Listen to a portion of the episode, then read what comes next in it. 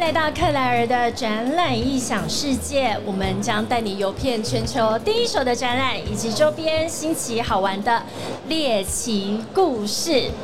我们在二零二二遇见大南方，位于高雄展览馆下午的这个阶段，也是我们第一天展期即将结束。现在现场啊，还有非常多的我们这些好朋友们在交流。那我们位于高雄展览馆，这个真的是遇见大南方，也遇见很炎热的天气。今年二零二二年哦，在这个盛夏，我们很高兴在经济部技术处的摊位这里，我们的三位讲者今天来跟我们讲一个。我自首对于我来讲很生硬的问题，但是讲者在之前我们在交流的时候发现，虽然半导体听起来好像这个技术离我们很遥远，可是非常贴近我们的生活。只是我们今天要来理解说，台湾拥有这么我们的护国神山，我们这样的技术，那这前面是怎么样有这么多的研发的能量跟人才，我们在这边在辛苦的这个为我们做服务哦。那我们接下来。邀请一一介绍我们的三位的讲者贵宾。第一位，我们邀请的是量测中心的戴宏明博士。各位 Clear 的听众，大家好。很高兴来到这里跟大家分享我们目前在呃研发的一个技术跟产品，谢谢。这个开场非常好，就各位 Clear 的听众，还有非常多的观众也是。那第二位我们邀请到的是量测中心的毛颖博士。哦，大家好，所以我打算复刻上一位的开场，所以呢，我打算去介绍说我们线上半导体两纳米制成关键技术 X 量测设备，然后顺便是为我们新创做一个宣传，谢谢大家。立马制止你什么两纳。一开始就是我来，我们这个刚刚有讲节目核心，就是要让我们台下八十岁的老奶奶跟我们五岁小朋友都可以听得懂的啊。所以呢，我们今天我就会扮演这样一个穿针引线的角色，来理解我们的半导体的这些相关的健身的技术。所以毛颖博士是我们这一次今天的整个下午的议程里面的第二位女性讲者。女性讲者相对少，但是我们看到女性讲者都要给她更多的鼓励。第三位我们的来宾。是位于产服中心智深科技的刘世宗经理。是，美丽的可乐尔以及各位可乐的听众，大家好。谢谢刘经理哦，今天三位带来的这个分享的题目啊，我从肉眼一看呢，我都就想说，这不是不是明明是中文，为什么没有植入我的脑内？我们从第一个题目开始来了解起。半导体细穿孔线上检测技术，我们邀请博士为我们解谜。那很高兴跟大家分享的这个技术啊。那首先我大致上先简单的介绍这个技术的这个术语哈。那这个术语里头提到了细穿孔啊，细穿孔。那这细穿孔是什么呢？以及它平常在我们生活中有吗？好，那我想先知道第二个问题，在我们生活中有吗？好的，好，那我先跟大家讲哈，就是在我们的呃一些手机里头，好，有些手机里头，或者一些比较高端的运算的晶片里头，就有这样的一个结构。所以意思是它二十四小时都跟着我。对，那当然随着这个时代的进行，它的规格就越来越挑战。好，越来越挑战。那所谓的这个细穿孔的这个制成，它做到这个晶片里头之后，这个晶片呢就已经渐渐的无所不在，包含在大家的手机里头，以及。后面的一些 AI 或者是说人工智能的晶片里头，哎，好，来第一个解决我问题哦，就是它其实这样子的一个细穿孔，根本二十四小时就跟着我在一起生活了，甚至是我每天都在使用它，贴近它。但是我们这一次的这样子的一个线上检测技术，是为了去引领未来更高阶的一些装置跟对于晶片的这个需求。是的，呃，由于现在的这个。应用的装置哈，它要求的运算的速度越来越快，也希望它越来越省电，还有最好它不要发太多的热，所以对于这个晶片的要求就越来越高。那怎么样达到刚才讲的这几个目的呢？就有一些工艺或者是说设计的理念必须放到这个晶片里头去。那因此这个细穿孔的这个结构用在三 D IC 的设计里头，它未来就会越来越普遍。啊，我这边有另外一个问题，但是我想要待会再来问什么叫三 D IC。我们接下来先了解一下毛颖博士要为我们带来的这个，你刚刚念试图要把它全部念完，我制止你了。线上半导体两纳米制成关键的 X 光量测设备。好，你可以开始说。来，但是记得我们刚刚说的最高原则，我要听得懂哦。这其实有点困难，我开始。哎，我就在准备了一堆技术资料，这要怎么办？有看到你的呃很大张的小抄。对对对，超大张的，所以 这边先露。来，我们试试看，没关系。嗯，我这边会先从 MOSFET 开始介绍，它是什么东西？MOSFET，M O S。F E T 这样子，这个东西是有分成极源和极极，然后中间会有一个电子通道。那简单来说，它这个东西其实就是控制电子从一端到另外一端的一个。我觉得我回到了高中的物理课，是不是？就是开始就是这样两眼放空，然后说：“老师，你在讲中文吗？” 好，来，没关系，我们认真的来上这个课程。那这个。您刚刚讲的应该听起来是一个原理机制，对，它其实是因为诶要控制电子过去之后呢，它其实原来是一个平板的结构。那由于现在的尺寸越做越小，原来是从二十奈，所以现在渐渐往下降。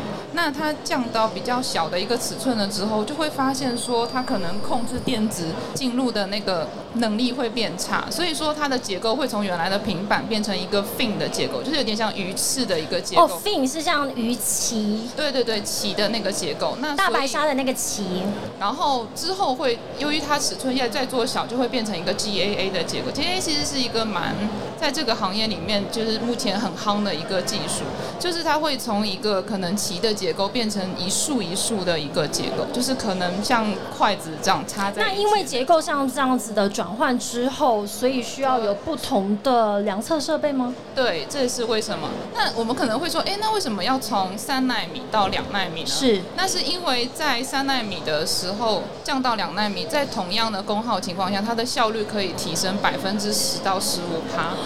对，这是一个非常非常厉害的技术，所以大家就一直在追求更小的这样的一个对呃的目标。所以你们有一个 slogan 叫做“我们是前段半导体关键尺寸品质的守护者”。对，因为这个技术的话，我这个会介绍说目前的技术大概有哪几种。像目前而言，我们会有说是比较常听到是 SEM、TEM，然后 OCD、AFM。对，我知道你可能我会慢慢 眼神开始放空，摄影师在那边笑哎，他都看得出来我在放空。三个字，好，可以。对，然后像 SEM 和 TEM 是用电子数去打那个物件的表面。然后像 TEM 的话，它是打到电子表面之后，然后会收收它的反射讯号。那它的一个问题是说，你会需要那个物件是比较薄的，所以所以它其实会对一个两侧的物件会有一个破坏性的一个这样的特质。那所以说我们其实是有时候是没有办法去接受，因为晶圆是很不太能被破坏这样子。是，但是它的其实从两侧到零点一纳米左右的一个。量测的尺度，所以是比较优的。那之后，另外一种是 SEM，SEM 它其实是在电子书打进去之后，物件会吸收那个电子，然后产生二次电子。所以我们其实是去吸。去量测那个反射的二次电子，但是也是由于它这样子的一个原理，然后会造成说它的量测的一个尺度会变比较大，可能它只能量到三纳米的一个，所以就没有办法，对，没有办法去量测 GAA 的结构。就是现行的这些量测方式，其实都有它的一个瓶颈或是局限，对。然后，所以我们使用的这一次 Nano Six，我们是用 X 光对。那还有一种是 AFM，它是用一个个电子探针去量测一个物件表面的结构，然后电子探针的话，它其实是去量测说原子和原子之间的力，原子和原子之间的基本上如果靠太近，就是会有一个排斥力。但是因为它是量测到原子和原子间力，所以它的量测的效率会稍微有一点点不太符合商业的需求，是这样子。但是它其实量测的。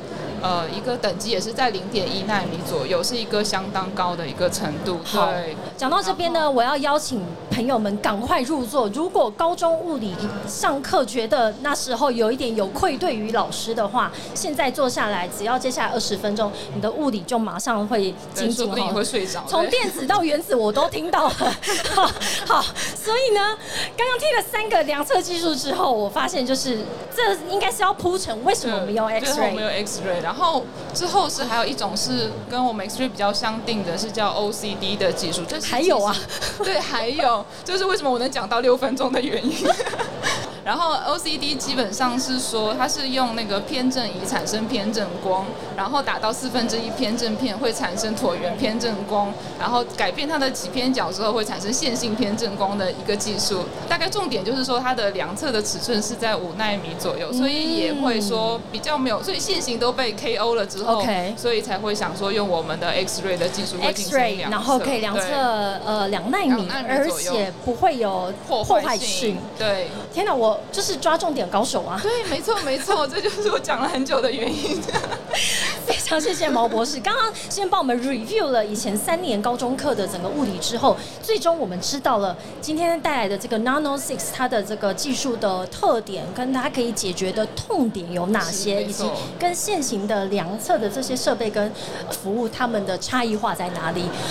赶快支持你，我们要下一位的刘经理，不然我们就要继续上到那个大学的物理课哦。那我们第三位贵宾要跟我们分享的，诶。不会念什么？呃，高精度镭射测后移系统，我们有请刘经理。那这个部分的话，我们承接那个戴博所陈述的部分呢，啊，我们的产品啊，晶片的部分它要越来越小，然后它的散热要越来越好，然后它的功率效能也要越来越高。那这个时候呢，我们现在所开发的我们 online 的一个高精度。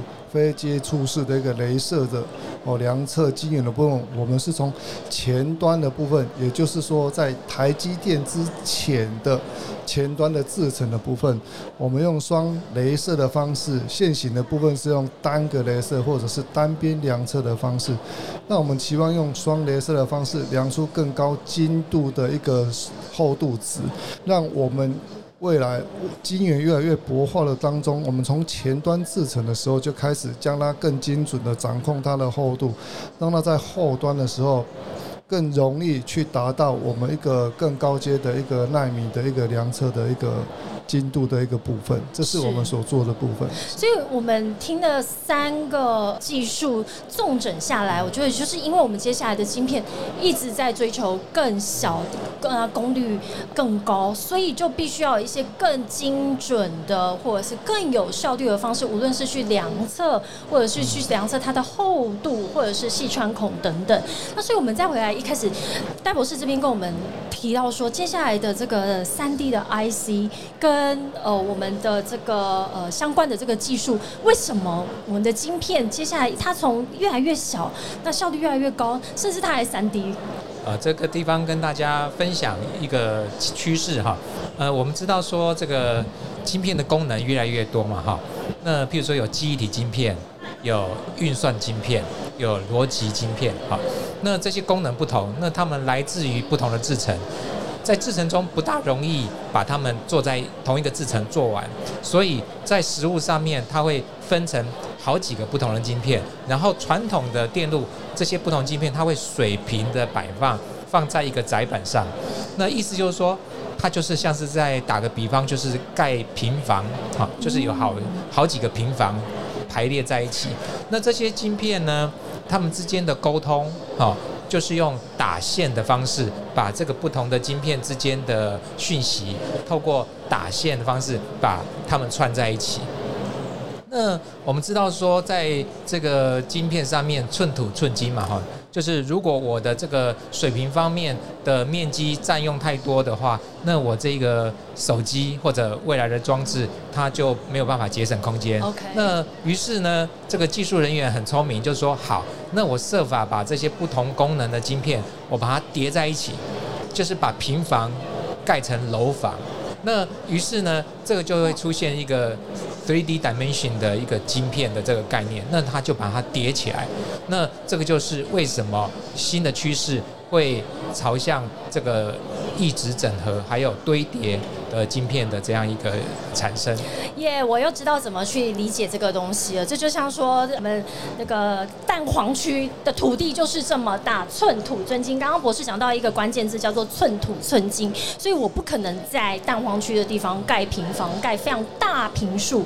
可是我们可以盖高楼，也就是往上的去叠加。所以，例如在一些非常密集的大都会里面，这个建筑物是往上去盖的。所以在三在 IC 也是一样，我们就往上叠加不同的功能性的 IC 往上叠加，所以就有三 D IC 这样子的一个称号。是的，所以我们在这个呃 Omni Measure，也就是我们细穿孔的这个技术哦，我们的一个 slogan 或者是这个核心叫做要做快很准的三 D IC 晶片封装的一个检测。刚刚也一直提到，好像几位都有提到一个非接触性、非破坏性跟更高速。非接触是跟非破坏性，为什么它这么的重要？以及因为晶片越来越小，是不是这样的技术也显得越来越困难？好的，好，那我这边做一个解释哈。刚才已经提到，就是说不同的功能的晶片，我就朝 Z 轴方向堆叠叠在一起。那大家可以想象哈，这个每片晶片原来都很贵，对不对？那它所以它越叠，意思就是说它单位面积的这个价值越来越高，越来越高。那所以我们要去检测分析它的时候呢，我们检测也希望说不要去碰它，不要去切割它。好，那这就是非接触检测它所带来好处。那当然，非接触检测的好处就是说它的检测速度也比较快。那刚才我这边有提到说，它晶片堆叠之后，层跟层之间的这个通讯怎么办呢？刚才我说，当平房的时候，我们说电话线哈，它是水平方向拉电话线。那当它盖成大楼的时候呢，要有电梯，对，就是它的中间的这个串联的部分呢，人啊就要坐电梯。那嗯或者是说同一个同一个上下层的话，它的打电话它就是要贯穿这个楼层，它就会最短的距离。那所以这个最短的距离，它就是在我们 TSV 的这个项目来讲，这个贯穿的这个装置就叫做细穿孔。原来如此哦，所以经过戴博士这样子的解释，而且我们开始脑中就有这个画面，原来这 IC 这样子层层叠上去，三 D 的 IC 这样的结构，所以之后就会影响到这中间的串联，然后这个细穿孔的技术就变得非常的重要，如何做到非接触性跟非破坏性。呃，毛博士，您刚刚提到这样子，针对一个两纳米制成的这个 X 光的量测设备，它究竟可以节省掉多少的这个量测时间？百分之九十。对，呃，那个主要是因为一般的 X-ray 它都是采用 scattering 的方式，即散射的方式。然后我们的技术比较特别一点，它是采用反射的一个。嗯，然后因为采用反射的技术，所以说它其实强度相比于国外大厂的散射的话，它会强度会增加到两到三倍这样子。那然后它的杂讯也会相对而言比较少。这就是我们国内台湾的产业跟国外相对而言更有优势的地方，是，所以所以量测时间和算法都会更为大大的下降它的量测的时间是。没错。而且预估在二零二五年，也就是接下来这样子的一个技术，可以带来一点三亿美金，而且成长率可以达到三十六点八 percent。所以这样子的一个技术，其实对于未来的这个两纳米制成的这个量测，其实是非常重要，而且有很大的一个产能。那呃，我们到了这个侧后仪，也就是刘经理刚刚为我们介绍的这部分哦，其实您也一样，我觉得刚刚有几个关键字一直跑出来，非接触，而且非常及时，而且还有一个无辐射这样的一个特点，可以再跟我们多解释一下吗？其实这一个技术啊，当初是在日本的 Toyota 跟 Shimano 在钢铁业的需求里面延伸而来的。那在钢铁需求部分，他们是用 X-ray 跟 Gamma ray，所以他们有辐射技术。那我们之前是把这个技术应用在钢铁产业，就是中钢、还有马来西亚、还有同一集团，我们都有把设备引进去。那现阶段我们把这个技术呢引用到了一个晶圆量测的部分了、那在非接触时来讲，我们找到了目前现阶段呢、在晶圆前端制程量测的部分，它大部分都是用单镭射啊的方式啊，或者是单边量测的方式。那在底层的部分，它会必须有的载台。晶圆在研磨的过程当中呢，它会只用一边的一个镭射的反射，哦，或者是涡电流的方式啊，去截取它的一个高度，然后再减掉载台放的位置之后，它就是它的厚度嘛。那这个部分会牵涉到说，它这样子在做的过程当中，它可能载台的部分，它吸真空的时候，它可能每次吸的那个位置不一样，它量测的深度不一样。它的量测值就会有误差。嗯嗯那我们用双边镭射的部分，就是会在它的晶圆的上跟下直接量测它的晶圆的表面反射，去算出它的一个厚度。它中间不会有任何的一个介质，就直接量到它晶圆的厚度。那这样子，我们可以更精准的哦去知道这个产品这个晶圆它的厚度是不是达到他们研磨所需要的值。那如果达到它的公差的值之后，它把这个晶圆的产品呢、再到往下一个制程去的时候，它这个晶圆的品质就会更高，然后更有一个效率。那这是我们的非接触式的一个量测系统的一个优势。更精准、更稳定，而且是更耐用的，这也是这个 online 高精度镭射测后仪系统所带来的一个效能。而且有提到有一个对于公安，其实它也有很大的一个帮助。是，那其实公安这个部分之前也是在钢铁业的部分呢、那因为如果说在 X 光跟量测的时候，其实它除除了它没有辐射之外，在现阶段来讲哦，它两个在工厂的部分，它在量测的时候是人员不用去接近的。那这个部分的话，人员不会受到辐射的一个影响，所以它在公安上面就不会对人体产生危害的部分是。是，所以我们听了三个这个技术哦，都可以了解到，其实半导体在这个呃制成的过程当中，不论是在前端或者是呃到后端，整个流程其实每个里面都有非常多的细节。然后无论是从量测的技术、测后仪的技术、相口的技术，都哎，我今天这我今天一次三个全部获得，回去可以跟物理老师交代了。那请教三位讲者，这是第一次来参加我们的遇见大南方的展览吗？是的，是，没错没错。不然我们请毛博士，我们先讲一下好了。这是第一次来到呃遇见大南方，也是第一次来到高雄展览馆。嗯，对，这是我第一次来到大南方高雄展览馆。对，对，那这次由经济部技术处所的带领哦。那在现场是不是跟我们在地的厂商，或者是说很多的新创一起在这里交流？是不是可以跟我们分享一下来这边在展场里面、在展览里面交流的一些心得呢？有请戴博士。啊，是的，啊，那呃，在这个地方我们看到很多跨领域的业者还有专家，啊所以来到这个地方，除了我们展示我们的这个产品之外，我们还可以观摩到其他不同领域的人的技术跟产品，那我们也学习了很多。是因为我们在展览里面呢，其实遇到的，例如说在经济部技术处的摊位里面，我们从刚刚下午的第一场到现在是最后一场第四场，我们听到的每一个技术，其实都应用在不同的产业别。可是当大家一起聚集在这里的时候，说不定也会让我们发现，哦，原来我还有其他的领域可以去做应用。那毛博士说，第一次来到这个展览，有没有在现场跟大家交流的一些什么心得，可以跟分享一下？我这边其实有发现很多台湾在地的厂商，然后给我的感觉就是，哎，好像真的很很有希望。就即便可能国外的大厂他们会有很成熟的技术，但是我觉得就是没有台湾的那种活力在，对，所以觉得非常的感动这样。呀我在遇见大南方，我们也知道这次展览的一个核心就是当新创遇上技术崛起在南方，而且在高雄这个城市，我相信这个展览的热情跟氛围跟以往在其他的展览也是非常不一样的。刘经理有什么想法跟我们分享一下？